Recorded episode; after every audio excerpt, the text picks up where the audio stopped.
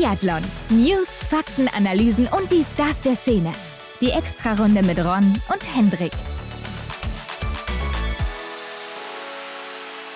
Herzlich willkommen zurück. Es ist Montag. Hendrik, eine neue Extrarunde, wie man es eben gewohnt ist. Diesmal aber eine neue Gästin an unserer Seite und zwar zum dritten Mal bei uns Franziska Preuß. Jo, zum dritten Mal. Das passt doch ganz gut, denn sie war ja dritte der Saison 2020-21 und ich glaube, sie hat sich ihre letzte Saison sicher ganz anders vorgestellt. Ja, ich glaube das auch, Hendrik, denn da muss man nicht großartig drüber diskutieren.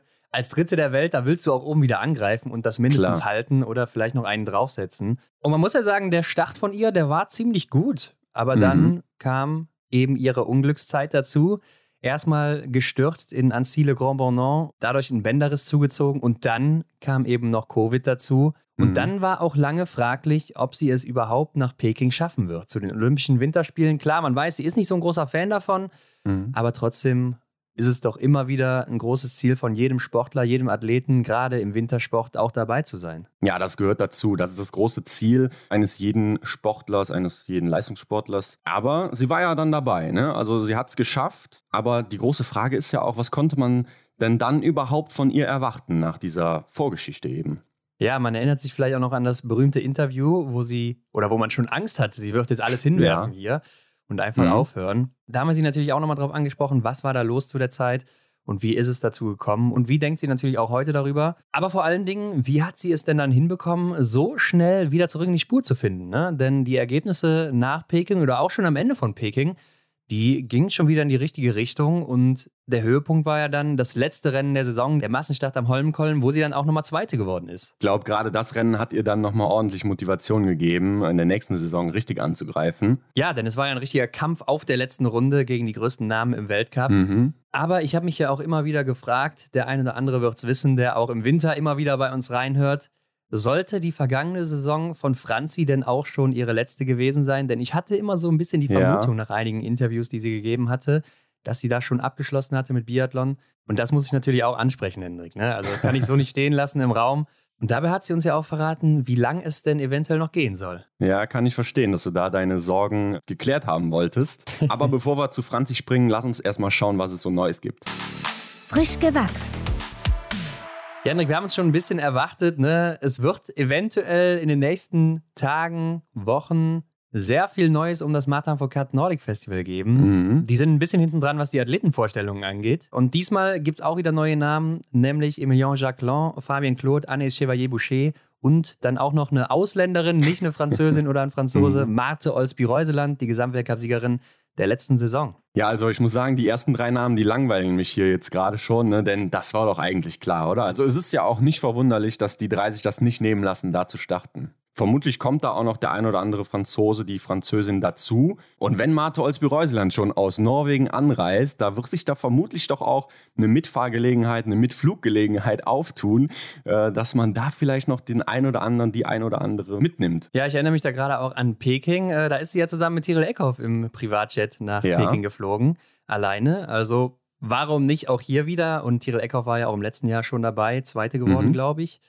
Ähm, also warum nicht? Und Anes Chevalier-Boucher, ja, gut, die Franzosen, klar, langweilen jetzt ein bisschen, weil es war irgendwie klar, dass der ein oder andere dabei sein wird. Gerade bei Emilien Jacquelin oder Anes Chevalier-Boucher Ja. ist es, glaube ich, wenig verwunderlich. Sie ja auch Titelverteidigerin aus dem letzten Mhm. Jahr. Und Emilien Jacquelin war ja eigentlich auch im letzten Jahr schon mit dabei, eingeplant, aber dann kam ja sein Fahrradsturz dazwischen, Ach, stimmt, ja. wo er sich da den Arm oder das Handgelenk gebrochen hatte. Und deshalb ist es für ihn der erste Einsatz hier beim Martin Foucault Nordic Festival. Fabien Claude ja auch schon in Belgien jetzt gewonnen, ne, vor ein paar Wochen. Ja. Klar, da war das Niveau ein bisschen anders, aber äh, ja. so- Schauen wir mal, ob er da auch wieder so reinhaut wie, wie in Ja. Belgien. Ähm, aber klar, Martha Olsby-Reuseland natürlich sehr interessant hier. Auch im Sommer immer gut unterwegs bei den norwegischen Meisterschaften oder auch beim Blink Festival. Also warum nicht auch hier? Wie schätzt du so die Situation um die norwegischen Herren ein? Äh, glaubst du, da kommt irgendwer mit? Die Bös sind ja eigentlich auch immer gerne so im Sommer schon mal unterwegs, ne? Wenn wir an Wiesbaden denken. Ja, ich glaube, äh, da muss Martin Foucault sich wahrscheinlich auch ein bisschen entscheiden. Ich denke mal, drei Athleten aus Norwegen wären zu viel oder vier. Ja. Auch wenn das äh, vom Niveau her natürlich machbar wäre. Aber ich denke, er wird den Titelverteidiger Stühler Holm Lagreit wieder einladen. Muss, oder? Ja. Und ich könnte mir auch vorstellen, dass er natürlich Johannes Dingesbö einlädt, der auch vor zwei Jahren oder äh, vor drei Jahren war es dann, ist ja einmal ausgefallen, dabei war. Der natürlich auch dann ein Publikumsmagnet ist. Auf der anderen Seite denke ich mir, haben wir ja schon öfters thematisiert. Ist schon wieder sehr spät, äh, jetzt mhm. so kurz vor Start des Events und die meisten Tickets sind wahrscheinlich auch schon weg. Ja, denke ich auch. Lassen wir uns da mal überraschen, ob er dann auch mit am Start ist oder wer von den Herren dann da an den Start geht. Aber gut, Hendrik, es geht so langsam auf den August zu und damit beginnt ja auch dieser Sommer-Event-Monat, beziehungsweise Anfang September kann man auch noch mit reinnehmen. Und ja. das Blink-Festival ist das erste Event, was vor der Tür steht. Das wird schon in anderthalb Wochen soweit sein. Ne? Also lang ist es nicht mehr. Und mhm. die Tschechen, die sind schon angereist. Also die werden vor Ort sein um Marketa Davidova. Ja, die akklimatisieren sich da. Vielleicht laufen sie da schon mal ein paar Proberunden und ja, die werden wir auf jeden Fall sehen. Ja, und ich weiß, dass die Franzosen und Französinnen werden auch wieder am Start sein da. Die lassen sich das meistens auch nicht nehmen, das mhm. Festival. Wird also auch wieder interessant besetzt sein. Ist ja auch immer ein größeres Feld, was da startet. Also eben nicht nur acht bis zehn Athleten oder so. Von daher gucke ich da auch mhm. schon mit Spannung drauf. Proberunden wird natürlich schwierig, denn das Ganze findet ja auch dann nachher in der Stadt statt. Also da wird wahrscheinlich aktuell noch nichts möglich sein. Ja, ja. Aber ansonsten kann man ja Proberunden laufen in Ruppolding, wo dann die Sommer-WM auch schon stattfinden wird im nächsten Monat. Mhm. Und hier sind jetzt auch die meisten oder ich weiß nicht, ob es alle sind, die da mitmachen. Alle Nationen, die, die anreisen werden in Ruppolding, sind bekannt gegeben worden. Mhm. Ja, auf jeden Fall einige, ne? Und darunter, wie wir ja auch schon wissen, Schweden, Italien, Tschechien, Deutschland natürlich. Mhm. Österreich. Österreich. Die USA sind dabei, Belgien ist dabei, Ukraine ist auch dabei. Mhm.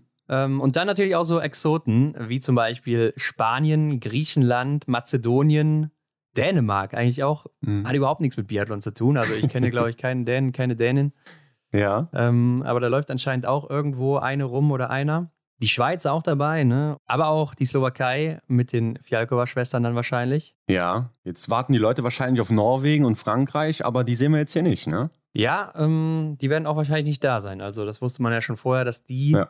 da nicht anreisen werden, weil passt anscheinend einfach nicht in den Plan der beiden mhm. Aber ich denke trotzdem, das Feld ist gut besetzt hier. Und eine, wo wir letzte Woche schon geklärt haben, dass sie dabei sein wird, ist Lisa Vitozzi. Und die hat jetzt auch ein kleines Interview gegeben bei der IBU. Hm, ja, sie spricht, ähm, ich weiß gar nicht, ob es erstmals ist, aber sie spricht jedenfalls äh, von den dunklen Tagen, die sie so erlebt hat. Ne? Und ähm, im Endeffekt will sie zu den Grundlagen des Biathlons zurückkehren. Ja, was heißt dunkle Tage? Ne? Man muss ja schon sagen, dunkle Jahre bei ihr. Die letzten drei Jahre waren ja nach ihrer Erfolgssaison 18, 19 ja. nicht mehr so rosig für sie.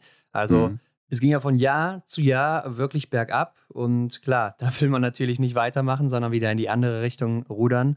Und vor allen Dingen das Liegenschießen war ja in der letzten Saison katastrophal, muss man schon sagen. Mhm. 55% Trefferquote. Das ist sehr, sehr wenig. Ja klar, das stimmt schon. Ähm, sie spricht da ja auch von der natürlichen Art des Schießens, dass sie die, diese Art wiederfinden möchte. Das hört sich für mich so an, als hätte sie sich von vielen Faktoren einfach hat ablenken lassen. Ähm, dass sie einfach irgendwelche Sachen ausprobieren wollte und im Endeffekt dann die Basics so quasi vernachlässigt hat. Ja, ich glaube schon, dass es eher auch mental gemeint ist. Ne? Also, dass sie da wahrscheinlich ihre Probleme hatte in den letzten mhm. Jahren und da nicht zurechtkam und äh, sie hat ja auch teilweise mal gesagt, dass sie Angst hatte, wenn sie dann zum Schießstand kam, gerade zum ja. Liegenschießen. Und wenn du das, glaube ich, schon im Kopf hast, dann ist es auch schwierig, dann wirklich zu treffen. Ja. Komisch ist es ja immer wieder gewesen, dass es dann in den Staffeln geklappt hat, meistens auch liegend. Ja, stimmt. Ja, vielleicht hatte sie da dann eben die Sicherheit der Nachlader. Ja, also irgendwas muss da ja anders sein. Das kann mhm. nicht einfach nur Zufall sein, dass sie da ausgerechnet immer trifft und in den Einzelrennen nicht. Ja. Und das ist ja auch was, was wir immer wieder, gerade auch in unseren letzten Interviews, so mitbekommen haben: diese Kopfsache, die, das Mentale, mhm. was das einfach für Auswirkungen hat im Biathlon. Man sieht es ja auch sehr oft nach verkorksten Sprints, wo dann die Verfolger enorm gut sind, gerade am Schießstand. Ja. Ähm, das war bei Lukas Hofer so, das war jetzt bei Erik Lesser so, das ist bei Franzi Preuß jetzt auch so.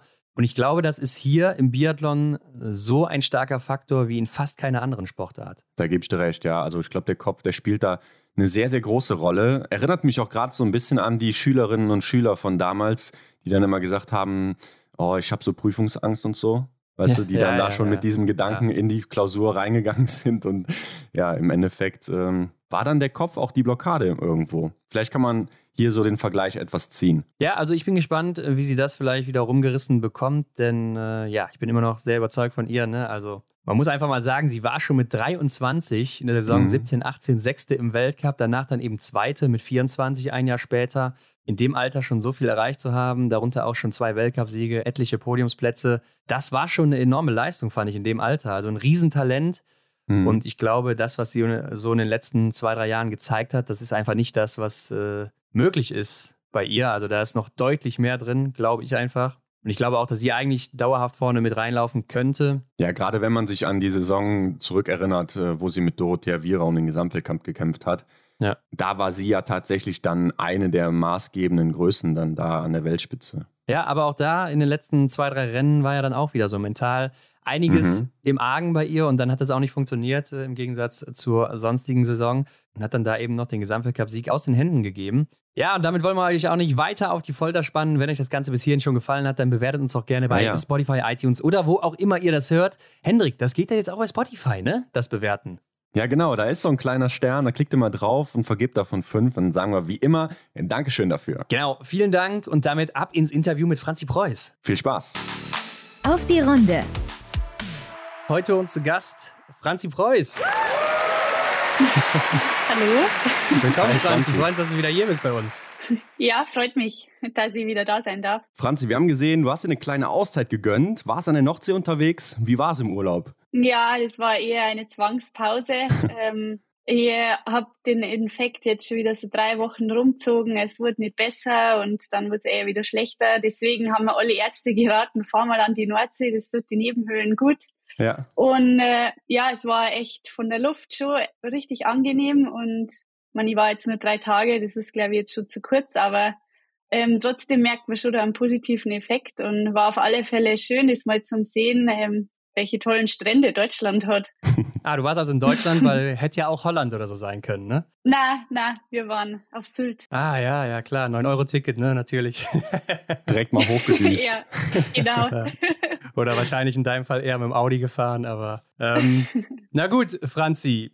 Wir wollen natürlich mit dir über deinen letzten Winter reden, mal gucken, was da so abging bei dir. Und die Ausgangslage, die war ja, du warst Dritte im Gesamtweltcup vor der Saison damit die drittbeste Biathletin der Welt natürlich. Und dann die Frage erstmal, mit welchen Erwartungen bist du überhaupt in den letzten Winter gegangen? Ja, schon mit hohen Erwartungen natürlich. Ich habe gewusst, ich habe den ganzen Sommer eigentlich optimal trainieren können. Ich habe mich auch so den ganzen Sommer über eigentlich gut stabil gefühlt und ich habe auch leistungsmäßig gemerkt, es hat sich nochmal was bewegt, gerade jetzt im Kraftbereich und war da schon relativ optimistisch. Am Schießen habe ich schon gemerkt, mh, hm, bin ich mir nicht sicher, ob es jetzt ob es da vorwärts gegangen ist, das habe ich schon irgendwie im Gefühl gehabt, dass da vielleicht nicht ganz so, ja, nicht ganz so weit nach vorne gegangen ist. Aber ja, so habe ich mich eigentlich darauf gefreut auf die Saison und das ist immer erstmal ein gutes Zeichen, wenn man sich auf Wettkämpfe freut und auf die, ja, auf, auf die Routine von Tag zu Tag irgendwie Vollgas zu geben. Und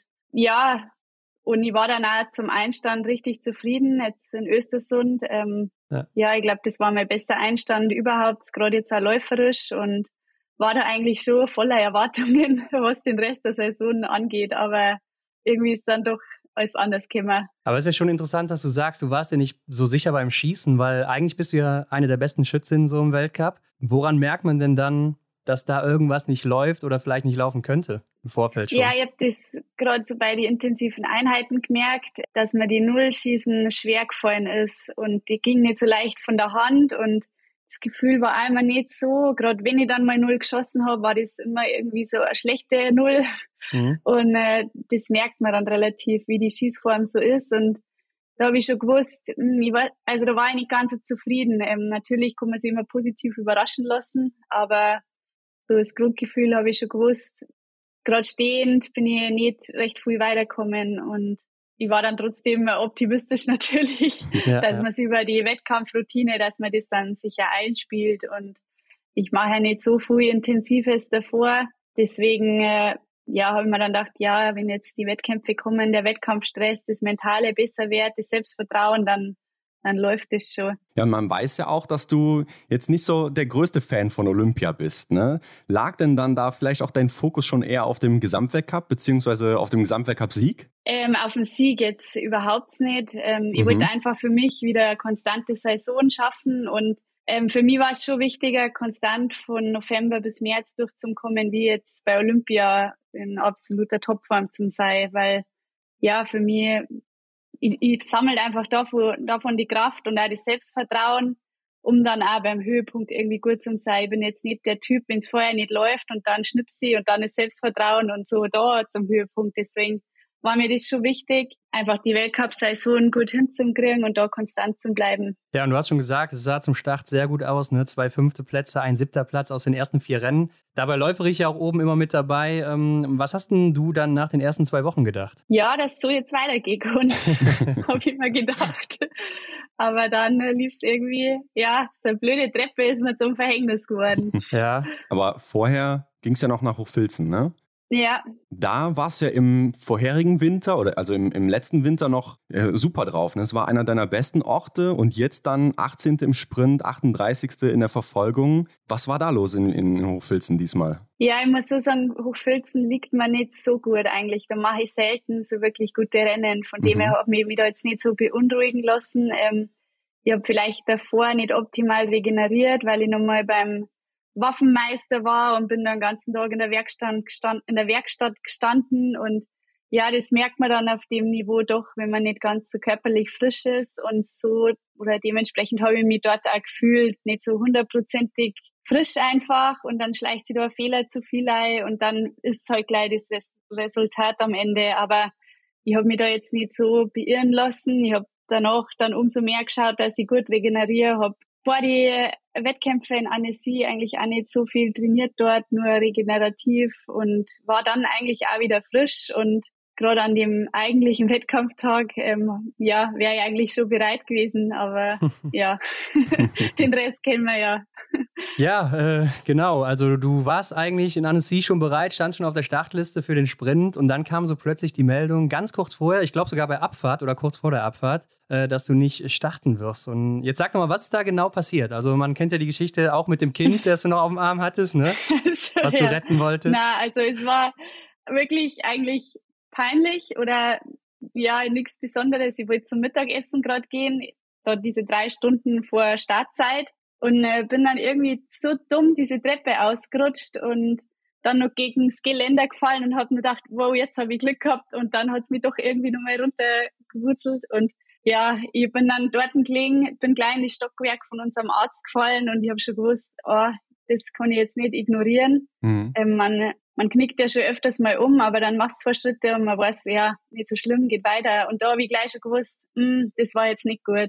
Und dann habe ich eigentlich gleich im Humpelschritt ähm, die, das Zimmer von unserem Arzt angesteuert und dort ist mir dann auch, ja, schwarz vor Augen geworden und dann habe ich schon im Gefühl gehabt, dass das jetzt nicht nix ist. Mhm. Und äh, Krass. ja, also es war eigentlich echt unspektakulär, aber es hat echt dann doch ein paar Auswirkungen gehabt. Was ist denn so das Erste, was dir dann durch den Kopf geht? Denkst du dann schon an die weitere Saison oder denkst du erstmal nur an deinen Fuß? Nein, ich habe erstmal gedacht, fuck, jetzt kann ich den Sprint nicht laufen und dann den Verfolger nicht. Und dann mhm. habe ich erst gedacht, ja, bis zum Massenstart geht's schon wieder.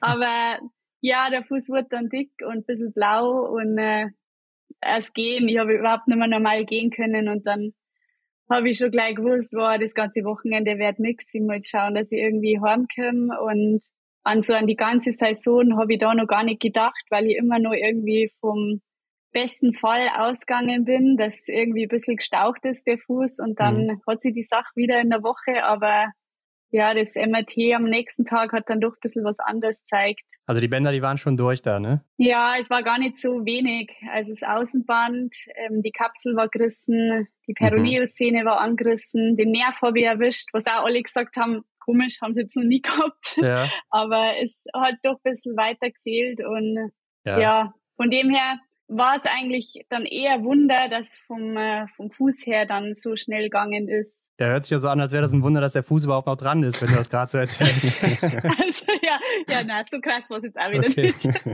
na gut. Aber es hat auf alle Fälle gereicht.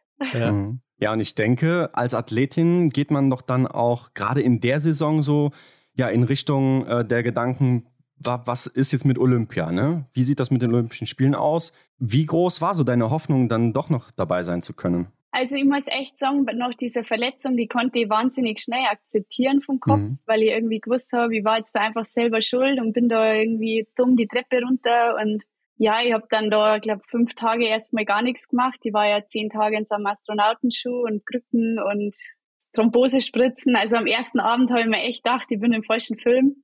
Also da hat es schon irgendwie braucht, das mal so sacken zu lassen, dass die Situation jetzt doch so ist, wie sie ist. Aber ja, nach den paar Tage konnte ich mich dann relativ gut ähm, zusammenrappeln und habe mein mentales Gerüst eigentlich gut aufrechterhalten können. Und ja, ich war dann zweimal am Tag im Kraftraum und habe für den Oberkörper viel gemacht und Stabi und ich habe mir dann einmal gedacht, ach, ich bin schon so oft mit zwei Wochen Nebenhöhlen gelegen im Dezember. Das ist eigentlich nur bescheidener, weil man da ja konditionell gar nichts machen kann. Und so kann ich ja jetzt konditionell fit bleiben, so gut wie es eben geht. Und das, das schaffe ich dann schon. Mhm. Da war ich eigentlich schon echt optimistisch. Aber als dann Corona in der Reha nur dazugekommen ist, da ist das Gerüst dann richtig gebröckelt, weil da ist dann schon viel zusammengekommen und man ist ja nicht blöd und man weiß ja, was das jetzt für ein Rattenschwanz nach sich zirkt und ja, da ging es mir dann nicht mehr so gut vom Kopf. Ja, aber du sagst gerade schon Kraftraum. Ähm, wie hast denn du dann erstmal weiter trainieren können und ab wann auch? Also was konntest du überhaupt machen und was ging gar nicht? Ja, wir haben bei uns im Haus im Keller einen recht guten Kraftraum mit mit spezifische Sachen, mit ähm, AKZ, wo man wirklich nur die Armkraft trainiert, Rollbrett, äh, früher an so Kleingeräte und ja, da habe ich mich eigentlich schon gut beschäftigen können. Also dann auch zwei Stunden bin ich vor der weißen Wand gestanden und einfach nur gezogen, damit man halt auch irgendwie im Ausdauerbereich was macht. Ich glaube, noch 14 Tage habe ich dann auch schon mal ganz locker aufs Ergometer wieder dürfen mit diesem Astronautenschuhe und ja, da war ich schon gut beschäftigt eigentlich. Okay, das hört sich ja zumindest schon mal ganz gut an. Ähm, aber du ja. bist natürlich im Vorfeld auch eine der großen Medaillenhoffnungen für Deutschland gewesen, ganz klar. Und damit ja auch eine Athletin, die im Normalfall immer gesetzt ist im Team. Aber wie war das jetzt? Also wie sind auch die Trainer mit der Situation da umgegangen? Jetzt da im Januar. Ja, genau. Also als vielleicht auch noch nicht klar war, wann kommst du zurück und äh, schaffst du es überhaupt rechtzeitig, ne? Ja, man hat schon ähm, im Kri habe ich da drüber geredet und die haben mir da aber eigentlich erstmal den Druck schon rausgenommen und dadurch, dass die Corona dann eigentlich zwei Wochen gezogen hat ähm, und ich, ja, ich war da wirklich zwei Wochen nur im Bett und mhm. deswegen hat eigentlich jeder gewusst, wie bescheiden die Situation ist und bevor ich nicht hundertprozentig gesund bin, kann man jetzt eh noch nichts planen und die, die haben mich eigentlich eher in Ruhe lassen, weil sie auch gewusst haben, ich brauche jetzt nicht nur irgendwie nur einen zusätzlichen, der da jetzt mitquatscht. Und äh, wann war das dann, als Corona dich erwischt hat? An Silvester war ich positiv. Ah, okay. Und dann zwei also Wochen. Also gut, das neue Jahr hat richtig bescheiden angefangen. Ja, und wenn du dann zwei Wochen im Bett liegst, dann denke ich mal, der ganze Januar war wahrscheinlich komplett hin. Ja, ja, ja, vor allem das war jetzt nicht nur die zwei Wochen, sondern die Woche danach war immer noch nicht an Training zum Denken, weil alles so belegt war und also es war richtig zäh, muss ich echt sagen und ja, das war schon krass. Also da wäre echt, ich bin ja vier Wochen zum Beispiel auch nicht einmal irgendwie auf Ski gestanden und das im Januar. Also eigentlich habe ich echt, ich glaube, 17 Tage nicht ein, nicht einmal trainieren können. Ja, das so kurz vor den Spielen natürlich heftig, ne? Aber ähm, wann ja. konntest du denn dann auch wieder einsteigen und sagen, so, jetzt geht's Richtung Olympia? Denn man weiß, Januar, Oberhof, Ruppolding, Antolz und dann geht's schon Richtung Großevent. Ich glaube, die erste Einheit im Biathlon-Stadion habe ich gemacht, als der Massenstart in Antolz war. Also mhm. Ende ja. Januar. Ja, ja, ja, gut. Genau. Das ist natürlich dann äh, sehr eng. Nicht so optimal. also ich muss ja echt sagen, ich habe kurzzeitig irgendwie auch schon mal aufgeben gehabt und habe das auch schon mal ausgesprochen, habe gesagt, nein, ich schaff's einfach nicht, der Körper macht's nicht mit. Und äh, als ich das gesagt habe, habe ich aber gleichzeitig auch gemerkt, nein, es fühlt sich irgendwie auch nicht gut an, wenn ich jetzt, jetzt schon aufgebe, jetzt probiere ich es und ähm, das war, glaube ich, dann schon also ein Tag, wo der, ja, wo das Mindset sich ein bisschen geändert hat und wo ich so diesen Druck, den ich mir selber ja gemacht habe, so ein bisschen weggeschoben habe und wo ich es mehr auf mich zukommen habe lassen, ob es jetzt funktioniert oder nicht. Und ja. Ähm, wie war denn dieser Wiedereinstieg auch für dich? Dann, ähm, man hört ja schon mal von so Leuten, die sagen, sie haben dann so ein Brennen in der Lunge. War das bei dir auch so? Weil äh, ich denke, nach einer normalen Erkältung hat man das eigentlich nicht, ne? Ja, also wie gesagt, bei mir war sowieso alles so in die Bronchien so belegt und ich habe mir immer räuspern müssen und mhm. das hat echt ewig gedauert und ich habe dann aber versucht, gar nicht so viel Reiz zu interpretieren, als ich entschieden habe, ich probiere das jetzt. Ähm, ich habe mehr oder weniger so den Kopf ein bisschen ausgeschalten. Ich habe einfach trainiert und ähm, wollte das gar nicht so nah an mich ranlassen, dass ich mich eigentlich scheiße fühle und dass der Berg irgendwie jetzt dreimal so lang mir vorkommt, sondern ich habe es einfach gemacht und so ein bisschen über mich ergehen lassen. Und ich glaube, das war dann so das Optimale, um einigermaßen vom Kopf locker zum Trainieren, ohne ständig mir im Kopf zum oder den Kopf zu zerbrechen. Ah, die Form ist einfach bescheiden, was ja auch kein Wunder ist, wenn man so lange raus war. Mhm. Und äh, ja, so habe ich mich dann irgendwie von Tag zu Tag ge ge gewettet, gehangelt. Ja, und ich kann mich noch erinnern, da gab es auch lange so ein Fragezeichen um deinen Status. Ich glaube, du bist ja auch nachgeflogen, ne? Wann war denn klar, mhm. dass du sicher dabei bist? Also mitgeflogen bin ich schon mit der Mannschaft. Das war mir dann auch wichtig. Ähm, dass ich weiß, ich bin da dabei, ich sitze da in dem Flieger und vom Kopf her, dass ich da ein Ziel habe. Es war schon einmal Diskussion, ob ich nachfliege oder nicht. Aber die, die Sache ist halt, wenn ich nachgeflogen wäre, dann habe ich dort halt weniger Zeit, mich da anzupassen. Ich war ja null in der Höhe vorher. Mhm. Auch mit der Kälte war ja so ein Thema und deswegen dort die Wettkämpfe, da kann ich gar nicht genau sagen, war es jetzt Corona oder war es die Höhe, war es die Kälte, was was alles. Also es ist wirklich schwer gewesen zum Beurteilen, aber ja, die, die Vorbereitung war auf alle Fälle nur schlechter hätte es nicht sein können. ja, aber ähm, es gab ja trotzdem die Diskussion, ob du vielleicht in der Mixstaffel starten wirst. Und dann war die Diskussion, startest du überhaupt im Einzel? Und jetzt hast du es ja dann geschafft, du warst im Einzel mit dabei. Wie schwer fiel dir der Wiedereinstieg und wann war auch überhaupt klar, dass du da starten wirst? Also die Mixstaffel, also die auslasse, das stand eigentlich von Anfang an für uns jetzt klar. Ja, das habe ich ja. ja gesagt den, den Druck in der Mannschaft, den wollte ich mir auch nicht gleich geben, so am Anfang, wenn man gar nicht weiß, wie es überhaupt geht. Also ich habe ja wirklich gar nicht einschätzen können, ob ich jetzt drei Minuten kriege, fünf Minuten oder es gar nicht ins Ziel schaffe, so ungefähr. Ja, ja. ja ich habe dann dort in äh, Peking, ich glaube vor dem Einzel, zwei schnelle Einheiten gemacht. So, das waren so die ersten Einheiten eigentlich seit Dezember, wo ich mir irgendwie mal wieder was Schnelles habe machen können habe dann gemerkt, ja, mei, ich habe nichts zum Verlieren, jetzt probiere ich es einfach mal. Vielleicht ist der Einzel auch noch angenehm, in Anführungsstrichen, so zum Reihe kommen. Ja, okay. Weil du dein eigenes Rennen gehen kannst wahrscheinlich, ne? Genau, ja. genau. Und einmal wieder Wettkampfbelastung. Und ja, da haben wir dann entschieden, das mache ich jetzt. Und das war für mich okay. Und äh, ja, läuferisch muss ich sagen, ich glaube, ich habe eineinhalb Minuten Laufrückstand gehabt im Einzel. Das war echt okay. Mhm. Ähm, aber man hat dort auch wieder gemerkt, wie komplex Biathlon einfach ist, wie das mit Laufen und Schießen zusammenpasst und was man da auch für Routine haben muss. Man kann nicht, das nicht, sich nicht aus dem Ärmel schütteln, dass man im Wettkampf sofort auch am Schießstand funktioniert. Aber wenn man sie gerade im Einzelnen, wenn man denkt, ja, schießen kannst ja, das läuft dann schon.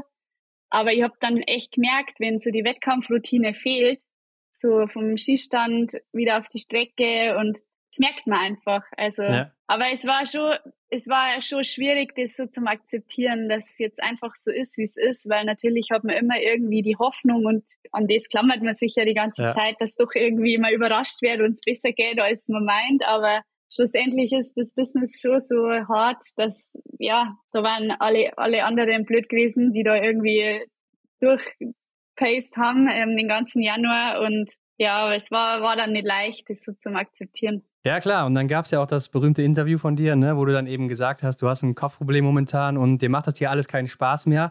Ähm, was war denn da dann genau los? Ja, ich, ich bin da schon ins Ziel gekommen und gewusst, oh, wieso habe ich mir das antan? Ich war einfach so unzufrieden, also mit mir selber und dass jetzt einfach so ist, wie es ist. Und ich hatte wirklich einfach die Schnauze voll in dem Moment. Ähm, ja, und irgendwie musste es da mal alles raus, so der ganze Frust die letzten Wochen und ich, ich habe auch den ganzen Tag nur gemeint, ich fliege jetzt heim und es bringt nichts. Und, ähm, ich habe also ich habe einfach auch gewusst, ich bin mental, ich war schon irgendwie nicht bei 100 Prozent natürlich, als ich da rüber geflogen bin. Und ich habe ja auch gewusst, wenn jetzt irgendwas nicht nach Plan läuft, dann bröckelt's wieder und so war's dann auch. Und ähm, da habe ich dann, ja, der Simon hat da doch auch gut leiden müssen, sagen wir es mal so. Und der hat sich da viel anhören müssen in der Zeit und ja, der hat, also mit ihm habe ich es dann aber geschafft, dass ich das so, mit diesem Druck so ein bisschen nimm und doch jetzt einmal einfach mach und nichts übers Knie brech und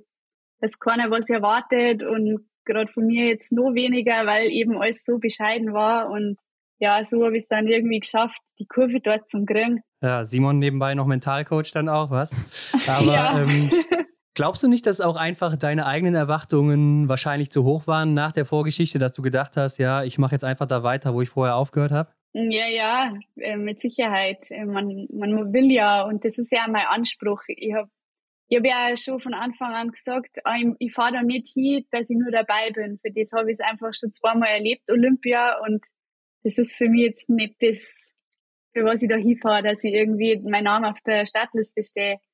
Sondern wenn, dann wollte ich schon irgendwie auch konkurrenzfähig sein und an der Hoffnung, da klammert man natürlich, aber ja, eigentlich war es logisch, dass es nicht funktionieren kann. Ja. Aber nach, nachher ist man immer schlauer. Ja, klar.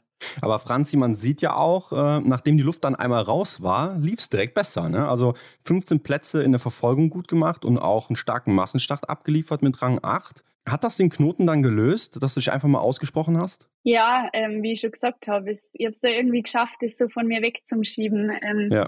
Bin anders rangegangen ja, so ein bisschen mit einer Egal-Einstellung. Ich kann es jetzt nicht herzaubern, es ist so, wie es ist. Und dann war halt irgendwie gleich ein bisschen mehr Lockerheit mit dabei. Ja, und, und ich nehme an, so die Bronzemedaille dann in der Staffel äh, hat dann ja auch nochmal dazu beigetragen, dass die Stimmung einfach besser war, oder? Ja, also das war schon, ich hätte ja echt nicht gedacht, dass so eine olympische Medaille doch nochmal so ein Unterschied ist. Jetzt so eine WM-Staffelmedaille, gerade jetzt was Siegerehrung und so betrifft. Mhm. Ja. Aber es war schon wirklich ähm, ein besonderes Erlebnis, da einmal oben stehen zu dürfen. Bisher habe ich ja immer nur zugeschaut, wie andere sie gefeiert haben. Ja, ja. Und äh, gerade jetzt auch mit den Mädels zusammen, ähm, es hat sich jeder so gefreut und auch das ganze Team hinter uns und ähm, war dann wirklich ein schöner Tag. Ja, und ich habe es ja eben schon mal so gesagt, du warst jetzt nicht so der größte Fan von Olympia oder bist es nicht. Aber du wurdest ja auch in den vergangenen zwei Jahren so immer mal wieder gefragt nach der Meinung. Ähm, wie siehst du das? Ne? Wie siehst du die Spiele so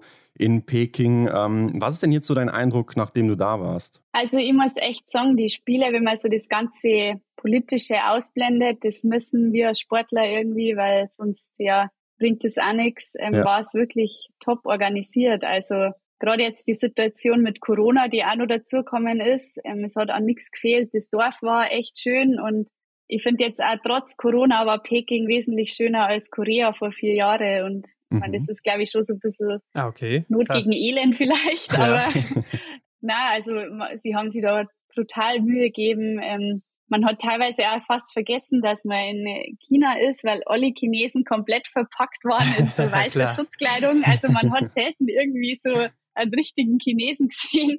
Na, also war wirklich gut organisiert, die Sportstätten auch und man diese Sprungschanze, die war einfach abartig. Ähm, ich war dort ja mal beim Zuschauen und wenn man dann aus dem Auto aussteigt und man sieht diesen Ring so in echt, also es war wirklich gigantisch und auch total irre. Also es wird nie wieder jemand brauchen da dort. Und ja, ja, ja. Man, die, ja, man konnte schon hinterfragen, die, die Ortwahl, wieso dort, also auch wenn sie jetzt begründen, dass sie nur einen Tourismusort draus machen, wer geht denn bei minus 30 Grad und Wind?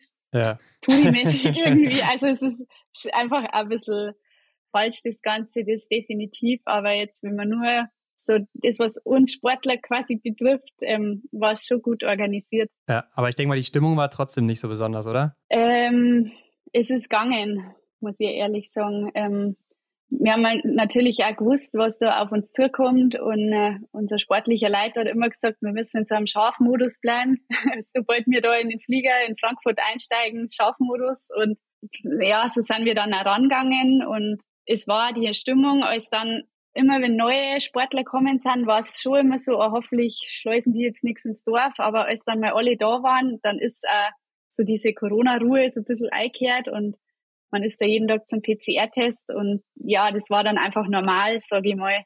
Okay, okay. Und äh, dann wurde schon auch die Stimmung ein bisschen entspannter, weil jeder jetzt dann gewusst hat, ja, jetzt ist man safe und ja. aber die ersten fünf Tage, die, die erste Woche war schon jeder nur so angespannt und hoffentlich mhm. habe ich keinen positiven Test und ja. Aber ich denke mal, die Stimmung im Weltcup, also im Rennen dann selber, äh, kannst du nicht mit dem Weltcuprennen hier vergleichen, in Oberhof oder sonst wo, ne? Na, also ja ja, ist halt einfach, also keine Zuschauer, arschkalt war's.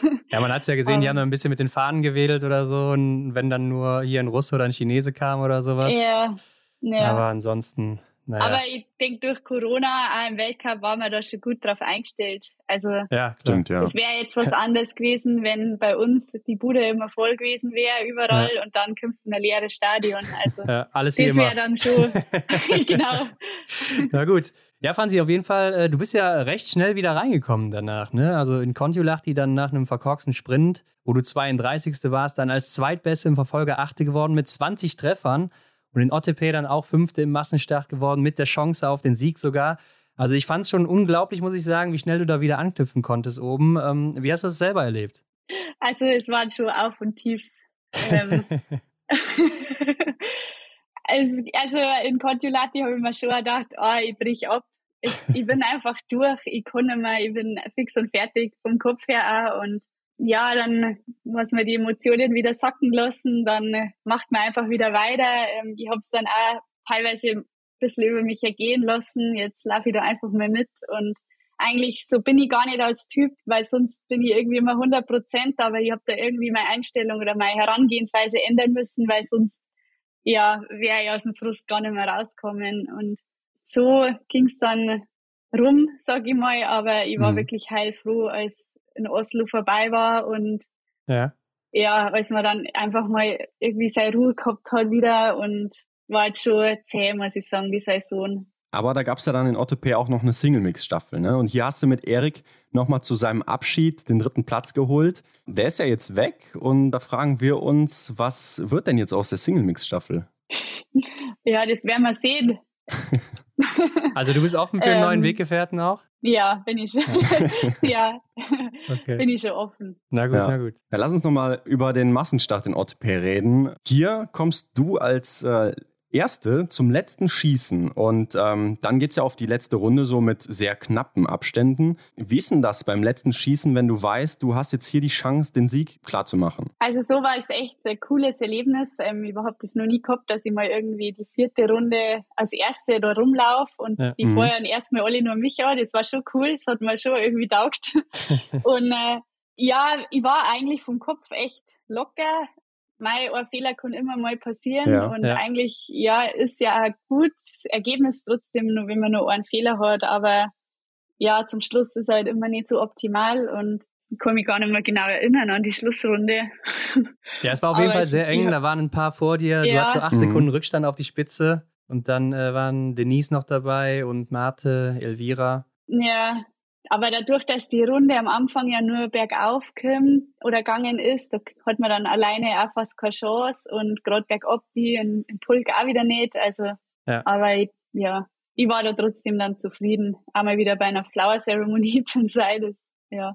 Ja, ja, wir haben uns äh, auch so ein paar Gedanken natürlich über Ottepay gemacht und irgendwie haben wir immer so das gleiche Muster äh, gesehen in den Rennen. Da geht irgendwie nicht mehr viel auf der letzten Runde oder generell in de, auf den Strecken oder so. Mhm. Ähm, wie kann das sein? Jetzt in Ottepay, oder? Ja, also die Abstände, die so waren, die sind meistens so geblieben, wie sie dann waren nach dem letzten Schießen. Ja, also die Runde, die ist schon zäh. Die erste Hälfte geht ja eigentlich echt nur bergauf ja. und theoretisch kann man ja das schon gut machen, keine Ahnung. Dann äh, kommt es immer ja drauf an, wenn jemand irgendwie wen zum Mitlaufen hat, das macht ja einmal viel aus und alleine hat man dann durchaus keine Chance hinzukommen und ja. kann ich da jetzt auch nicht erklären. Hm. Na gut. Schon zu lange her.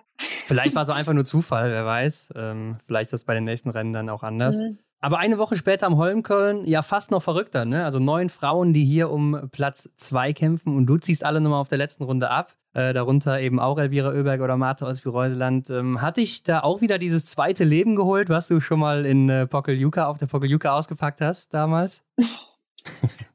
also an dem Tag habe ich mich läuferisch eigentlich gut gefühlt, schon ab dem ersten Meter. Ich habe da echt gutes Material gehabt. Ähm, das weiß ich auch noch, dass die Ski wirklich richtig top waren. Mhm. Ja, ich war da irgendwie im Flow. Ich habe mal wenig Platte und nichts gemacht also ich habe das ja gar nicht so mitgekriegt, dass mir so viele Mädels waren in diesem Pulk, weil ich da irgendwie, ich habe halt nur auf mich geschaut und dass ich jetzt die Runde da noch rumbringe und ähm, ich habe es mir aber schon nochmal angeschaut und habe mir dann schon auch gedacht, ja krass. Und es war jetzt schon auch nochmal so Motivation zum Wissen, wenn alles irgendwie mal ja geregelt läuft, dann ist man da schon vorne dabei und das ist da, wo man hin will und ja, Oslo hat sich, glaube ich, jede total gefreut. Da waren wir jetzt doch einige Jahre schon nimmer und dann mit Zuschauern und es war so warm, das war wirklich krass. Und im Sprint, da habe ich im Stehenschießen echt gedacht, mir platzt der Kopf, weil so, die Hitze ist so aufgestiegen und ja, war ja dann wirklich ein schönes Wochenende dort. Ja, ich habe mir auch nochmal angeguckt, ne? Und ich muss sagen, du sahst noch unheimlich frisch aus auf der letzten Runde, obwohl du eben noch gesagt hast, ja, du warst fertig und so. Also meiner Meinung nach äh, sahst du so aus, als hättest du noch eine Runde laufen können. nee. nee? Okay. Sieht auf jeden Fall von außen dann so aus. Ja. Aber ähm, im Sprint, hast du gerade schon angesprochen, äh, die Stehendeinlage, du im Endeffekt vier Fehler geschossen, bis 45. geworden. Und im Verfolger da drauf bist du auf Platz 10 vorgelaufen und bist fehlerfrei geblieben. Wir haben im Vorhinein so gedacht, das ist ein Muster, was wir hier vielleicht auch so in Kontiolahti schon von dir gesehen haben, was in Kontiolahti los war, hast du uns erzählt. Ähm, aber ist das hier vielleicht dann so eine Kopfsache bei dir gewesen? Ja, es war dann doch irgendwie immer das Gleiche. So vor im ersten Rennen, da waren die Erwartungen trotzdem irgendwie wieder hoch und die Ansprüche auch. Und dann will man irgendwie unbedingt und bricht sie übers Knie und mhm. funktioniert halt einfach nicht, wenn die Form nicht so ist, wie man es gern hätte. Und dann war der, der Frust wieder da und dann habe ich es wieder weg und dann habe ich mir nichts mehr gedacht und habe wieder einfach nur gemacht und dann ging es auch wieder. Ja, das war irgendwie so ein Strudel. Ähm, die, diese ganzen drei Wochen so, dann äh, baut man sie wieder auf und man will halt unbedingt und der Körper gibt es aber nicht so her in, in der Kombination mit allem und ja, ist rum zum Glück. Okay. aber den Sprint, den weiß ich nur, da bin ich die Schlussrunde mit der Doro gelaufen und die hat ja richtig verballert und ich war mir eigentlich sicher, das wird jetzt der allererste Verfolger, den ich nicht schaffe. Mhm. Ah, krass. Bin ja. da dann irgendwie dementsprechend herumgelaufen und unser sportlicher Leiter, der hat schon gar nicht mehr richtig angefeiert, weil er, glaube ich, auch schon gewusst hat, was irgendwie los ist. Und ja, mit der Doro auch. Und dann haben wir da irgendwie doch noch so rum. Und ich war dann ja schon überrascht, dass ich es überhaupt so geschafft habe in Verfolger. Aber an dem Tag haben wir irgendwie mehrere so richtig gepatzt und dann war ich da doch wieder dabei. Und ja, es war wirklich verrückt. Dafür der Verfolger umso besser. Aber du hast jetzt eben schon mal so das mentale Gerüst angesprochen, zwischendurch auch mal immer wieder den Simon, der dir da hilft. Also man merkt ja schon, die mentale Sache ist eine wichtige Komponente bei dir, ne? Also auch was, was dich wahrscheinlich sehr mitnimmt. Ja, vor allem wenn, wenn man halt körperlich nicht so hundertprozentig da ist, wo man gerne sein würde, weil über sowas baue ich mein Selbstvertrauen halt auf. Und mhm. ich kann das halt auch oft nicht so herzaubern dann. Und äh, ich habe da schon meine Leute, wo ich mental auch was mache. Aber ich war zu dem Zeitpunkt da auch schon durch, dass ich nicht mal nur groß was machen wollte, weil ich einfach durch war. Also ich war gar nicht mehr aufnahmefähig für irgendwas und der Simon hat das gewusst und der hat das dann relativ gut immer getroffen, was jetzt vielleicht nur hilfreich wäre. Ja, ich denke mal, er wird dich ja auch am besten kennen. Ja. Aber Franzi, am Ende 21. im Gesamtweltcup, das ist zwar nicht Platz 3, ne? aber was kannst du jetzt so aus diesem Winter für dich mitnehmen für die Zukunft? Ja, also ich habe geschaut, dass ich hinter die Saison echt schnell einen Haken mache, dass ich da gar nicht so groß mehr drüber rede, weil es ist schon wieder Vergangenheit und da ist einfach viel Blödes irgendwie zusammenkommen zu einem richtig schlechten Zeitpunkt. Ähm, was ich auf alle Fälle mitgenommen habe, war, wie ich schon gesagt habe, da in Oslo, wenn ich irgendwie einfach gesund bleibe und gut trainiere und mhm. dann kommt es von alleine und dann kann man auch wieder ja sich Ziele setzen, die ja, die ja machbar sind. Ja. ja. Aber läuferisch ähm, warst du ja auch fast gleich auf ne, zu deinen Leistungen aus der Vorsaison, ähm, was ja dann deine beste Saison bislang war. Ich denke, das ist doch ein sehr gutes Zeichen trotz deines Rückschlags, oder? Weil, wenn man mal überlegt, das hätte ja dann auch deutlich besser aussehen können. Ja, das ist, ja, wie ich auch schon gesagt habe, den Sommer davor oder jetzt letzten Sommer wirklich war ich richtig zufrieden mit dem Training und habe mich immer gut gefühlt und ich glaube, das hat man dort dann auch wieder gesehen, dass so der Weg definitiv richtig war. Aber ja, im Sport ist äh, hätte, hätte immer irgendwie, bringt halt nichts. Mhm. ähm, schlussendlich zählt, was auf der Liste steht. Und äh, ja, aber für mich weiß ich schon, dass das, was ich trainiert habe, ähm, richtig war und das, was möglich gewesen wäre, aber es bringt halt nichts. Ja, ja. Diese Rumrederei. Ja, aber ich denke, es ist ja gut zu sehen, dass man dieses Potenzial sieht, was man eventuell hat, ne, wenn man dann eben mal fit bleibt ja. und verletzungsfrei. Ja. Aber Franzi, ich bin ganz ehrlich mit dir, ne? Du hast ja dann auch gerade im Dezember noch so ein paar Interviews gegeben im TV und ich hatte immer so das Gefühl, dass du so ein bisschen auf Abschiedstournee bist. Ne? Also das hatte sich für mich so angedeutet, als wäre das schon deine letzte Saison hier oder wärst du schon so am Planen. War das so? Sollte das schon dein letzter Winter werden eigentlich? Na, also ich habe mich da nicht festgelegt, ähm, weil ich das auch nicht entscheiden kann, so ähm, was ich dann schon auch gemerkt habe, gerade mit Peking, da war ich eigentlich mir schon sicher, dass das das letzte Olympia oder die Olympischen Spiele sind. Aber mhm. jetzt denke ich mir schon, einmal nur Olympische Spiele mit guten Voraussetzungen war irgendwie schon mal was, weil ja, jetzt war es nur schlechter hätte es nicht sein können. Ähm, vor vier Jahren war es auch schwierig davor und in Sochi war ich einfach nur zu jung. Von dem her bin ich da jetzt wieder ein bisschen offener, ähm, was mhm. das angeht. Ich weiß schon, dass vier Jahre auch nochmal eine lange Zeit sind. Ja, ihr entscheidet einfach, wie, wie es mir auch wieder Spaß macht. Das hat sich jetzt doch ja viel geändert in der Mannschaft und von dem her bin ich da jetzt schon wieder zuversichtlicher und ähm, offener, aber. Also 2026 könntest du dir noch vorstellen zurzeit? E eventuell. Ah, okay. Ja, ich, ich, mein, ich lehne es immer kategorisch ab, sagen wir es mal so. Okay, ich meine, okay, wenn du auch noch bedenkst, äh, wie schön Antolz ist, dann fällt die Entscheidung eigentlich ja dann doch noch mal einfacher. ja, schauen wir mal. Dann auch so ein paar Gedanken an die WM 2020, die ja auch ganz gut war, ne? Also. Ja. Aber es ist auf jeden Fall schön, dass du weiterhin noch dabei bist. Ähm, Lass uns mal über deine Ziele sprechen. Was nimmst du dir dann so für die kommenden oder für den kommenden Winter? Mach mal eins nach dem anderen. Ähm, was nimmst du dir für den kommenden Winter vor? Ja, ich meine, definitiv bleibt das Ziel bei mir, einfach gesund zu bleiben, ähm, ja, auch verletzungsfrei durchzukommen. Ähm, bisher lief es jetzt noch nicht so, wie ich es mir vorgestellt habe, aber was noch nicht ist, kann ja noch werden. Ja, und leistungsmäßig, ich würde schon gern mal wieder ganz oben auf dem Treppchen, Treppchen stehen, ähm, auf dem im Weltcup. Das, ja, das ist schon auch meine Motivation gerade und also meinst du jetzt in einem Rennen oder meinst du insgesamt? Nein, nein, in einem Rennen. Okay, okay. Ja gut. Das sollte ja kein Problem sein, denke ich. Ja. Ja, schauen wir mal. Okay, okay. Ja, ich, ich merke schon, du nimmst dich ja immer gerne ein bisschen zurück bei sowas, ne? Also gerade in der Öffentlichkeit. Ja, weil ich finde das immer so schwierig zum Song. Es kommt halt so oft, oder gerade bei mir ist es schon so oft dann doch wieder ganz anders kommen, wie ich es mir gern gewünscht hätte. Ähm, deswegen bin ich nicht so der Fan davon. Ähm, ich entscheide das immer lieber kurzfristig, was dann auch wirklich realistisch ist, ähm, um so halt auch meine eigenen Erwartungen nicht so hoch zu haben, weil ich ja eh der Typ bin, der mir dann, setzt mir eher zu viel unter Druck als zu wenig und ich glaube, wenn ich da jetzt nur so richtig, ja, krass strenge Ziele hätte, dann, ja, wäre das nicht gut. Ja. Gut, aber wenn du sagst, du willst wieder auf dem Podest stehen, dann wahrscheinlich auch in Oberhof, ne? ja, das wäre natürlich schon cool. ja, okay, okay. Haben wir wenigstens wir schon mal ein Ziel hier. genau.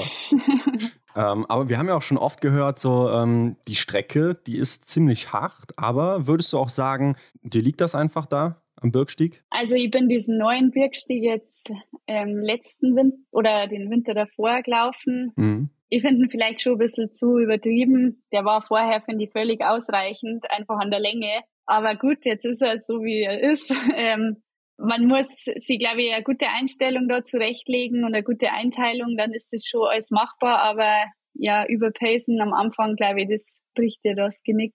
Aber grundsätzlich laufe ich schon gern bergauf. Ja, wollte gerade sagen, also ich habe so den Eindruck, dass du eine bist, die bergauf schon äh, viel Tempo macht, ne? Ja, doch, ich denke, das passt. Ja, Für mich stimmt. sind eher so schleimige Abschnitte immer nicht so vorteilhaft. Ja. Okay, ähm, aber ihr habt ja damals auch mit der Damenstaffel da gewonnen. Also letztes Jahr war das ja auch erst. Ähm, mhm. Und das ist ja sicher auch diesmal wieder das Ziel. Aber du warst jetzt nicht mehr Schlussläuferin zuletzt, ne? Willst du wieder zurück auf diese Position? Ja, also mir hat die schon brutal Spaß gemacht. Ähm, die Schlussposition hat mir schon taugt. Aber ich denke, das ergibt sich dann einfach so im, in der nächsten oder in der kommenden Saison. Das Ziel ist immer, die Staffel bestmöglich aufzustellen und von dem her, ich bin schon für alle Positionen bereit, aber die Schlussposition hat mir schon gut taugt. Ja, fand ich auch. Dem aufmerksamen Fan, äh, dem wird auch aufgefallen sein, dass du jetzt so in der Vorbereitung einen neuen Ansatz wählst. Äh, sonst warst du ja immer mit den ähm, Damen aus dem, äh, aus dem B-Kader aus dem B-Kader, genau, zusammen unterwegs. Und ähm, jetzt bist du aber wieder im A-Kader im Training. Ähm, wie kommt es zu dieser Änderung? Ja, das hat sich ähm, durch die ganzen Wechsel bei uns in der Mannschaft zu ergeben. Ähm,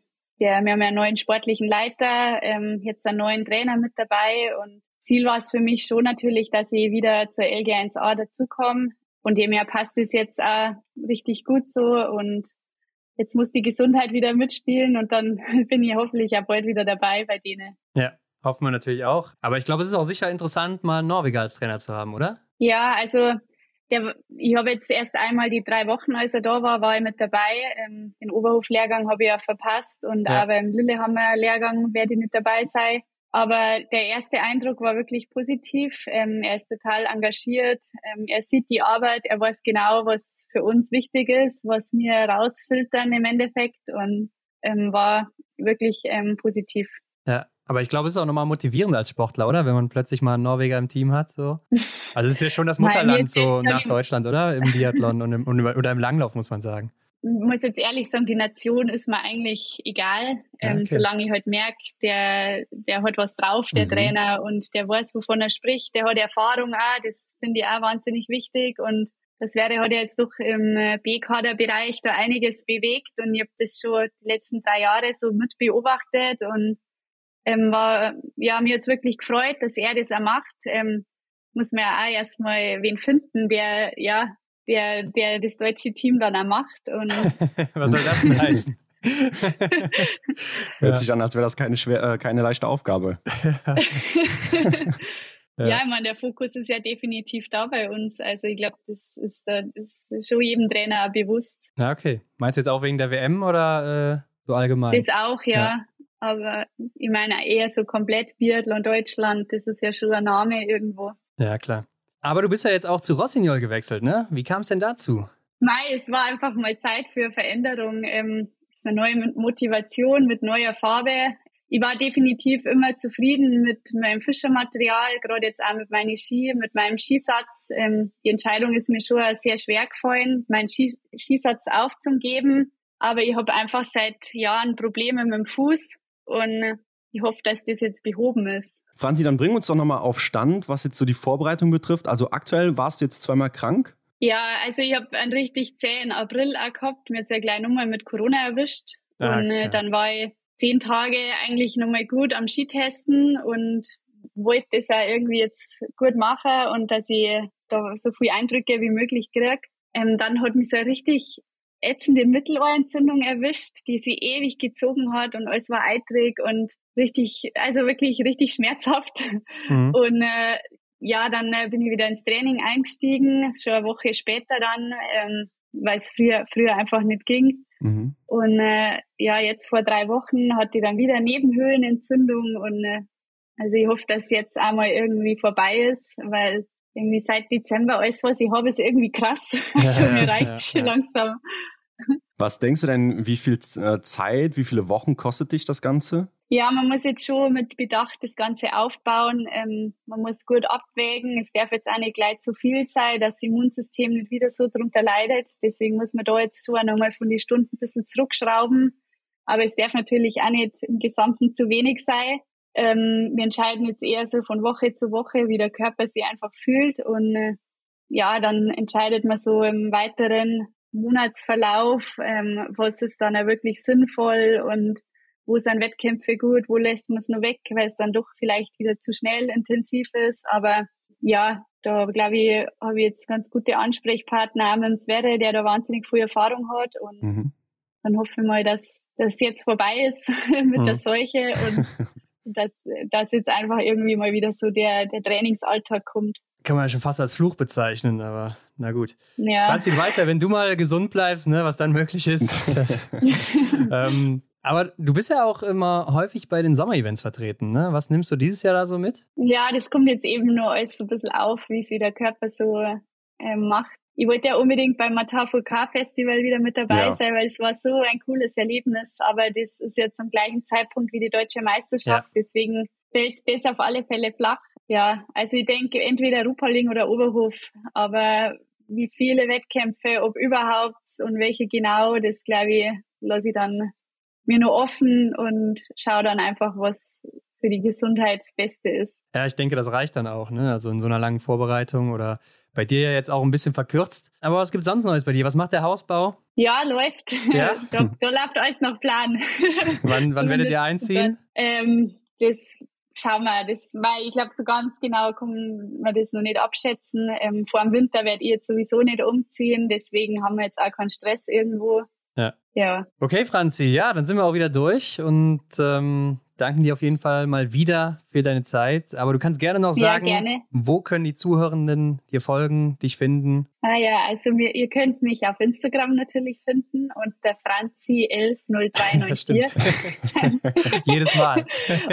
ja, oder auf Facebook unter meinem ganz normalen Namen. ja, perfekt. Alles klar. Genau. Dann vielen Dank nochmal und äh, ja, hoffentlich dann bis zum nächsten Jahr, Franzi. ja, bis bald. Mach's gut. Ciao. Dann, Ciao. ciao. Ja auch. Ciao, ciao. Ja, was für eine Story, oder Hendrik? Und am Ende muss man trotzdem sagen, obwohl die Saison so schwierig war für Franzi Preuß, am Ende doch wieder ein Happy End. Ja klar, ich denke, wenn man so zurückblickt und ähm, dann nochmal sieht, dass sie im Massenstart dann, dann nochmal Zweite wurde in Oslo, dass man da schon so seinen Frieden finden kann mit der verkorksten Saison. Ja, und ich glaube auch gerade sowas bringt einfach nochmal unheimlich viel Motivation dann für die nächste Saison. Mhm. Wenn du einfach am Ende nochmal siehst, ah, es klappt wieder, ich bin wieder oben mit dabei, ich kann die alle nochmal hier schlagen, äh, Mhm. ich kann dahin, wo ich auch hin will. Und das auch, obwohl die Umstände so schwierig waren für mich, obwohl ich so lange krank war, obwohl mein Fuß so lange lediert war, wo ich gar nicht wirklich trainieren konnte. Ja. Und da, ja, der, der übliche Spruch, der Hendrik, wenn Franzi Preuß mal gesund bleibt, dann ist da sicher einiges möglich. Ja, man schmunzelt darüber, ne? also mittlerweile schon, denn es wird ja überall und war in der Vergangenheit auch so, dass sehr häufig aufgegriffen wurde, wenn die mal gesund bleibt, ne, dann kann die Großes erreichen. Ähm, ist ja auch schon so passiert, ne? mit der Nummer 3 in der Saison 2021. Da ist was Wahres dran. Ne? Also Ja, ja. in ihr steckt verdammt viel Potenzial und ähm, ja, wenn die mal gesund bleibt, so ist es halt. Ja, es ist so eine Floskel, aber sie stimmt einfach, das muss man Genau. so sagen. Aber sie ist ja gesundheitlich wirklich zwei Jahre ganz gut durchgekommen, bis jetzt eben. Und jetzt Mhm. wieder so häufig angeschlagen. Ne? Also gerade für einen Sportler gibt es eigentlich nichts Schlimmeres als Krankheiten und Verletzungen, weil das einfach Momente sind, die sind verloren, wo du vielleicht Rückschritte machst und dann brauchst du erst wieder eine Zeit, bis du wieder auf das alte Level kommst. Und du willst ja eigentlich immer Mhm. über dieses Level hinausgehen. Und äh, sowas wirft dich immer wieder zurück. Deshalb hoffen wir doch mal für sie, dass das jetzt auch der letzte Rückschlag war vorerst und dass sie jetzt dann eben in den Formaufbau gehen kann und dann im Winter richtig angreifen kann oben. Ja, Ron, das wäre auf jeden Fall was. Klar, wir sind gespannt, wo es dann hingeht, wie immer. Ne? Ähm, schreibt uns aber doch gerne mal unter das Folgenbild. Was glaubt ihr? Wo geht es für Franzi in der nächsten Saison hin? Wo wird sie sich am Ende im Gesamtweltcup platzieren? Ja, oder glaubt ihr, sie wird sich eine Medaille holen in Oberhof? Ah ja. Also wenigstens ein Ziel konnten wir ja so ein bisschen aus ihr rauskitzeln. Mhm. Sie hat zwar nur das Podium angesprochen, aber komm, Henrik, wenn man dann schon mal in Oberhof ist, dann soll doch Ja. das Podium auch ausgerechnet da passieren, oder? Ja, ich denke, das könnte man zeitlich auch recht gut einplanen. Also, Wo wir gerade drüber reden, ich bin auch mal gespannt, wie es dann in Oberhof aussehen wird. Denn angeblich ist ja in Oberhof immer nur in den ersten zwei Januarwochen oder so Nebel. Und ansonsten soll es da ja immer super schön sein. ja. Denn die WM ist ja im Februar, also Oberhof wird dann nach hinten verschoben. Ja, somit nicht nur Druck auf den Athletinnen und Athleten, sondern auch auf dem Austragungsort. Also da erwarten wir natürlich dann jetzt feinstes Wetter. Ja, auf jeden Fall. Hinweise zu Franzi und zu uns findet ihr wie immer in den Show Notes. Ansonsten abonniert uns doch bei Spotify, iTunes oder wo auch immer ihr das hört. Da kann man uns ja jetzt auch bewerten, Hendrik. Ja, schon was länger, ne? Da gibt es so einen kleinen Stern, da klickt ihr mal drauf und vergebt davon fünf. Und dann sagen wir, wie immer, vielen Dank dafür. Genau, und teilt die Folge überall, wenn ihr mehr davon hören wollt. Wir sind in der nächsten Woche wieder zurück. Vielleicht mit einer etwas anderen Folge. Ja, aber ich will nicht mehr verraten, Hendrik, also seid gespannt, wie es weitergeht hier. Bis dahin, macht's gut und genießt das schöne Wetter. Ja, Ron, du auch. Bis nächste Woche. Ciao. Ciao. Das war die Extra-Runde mit Ron und Hendrik für diese Woche.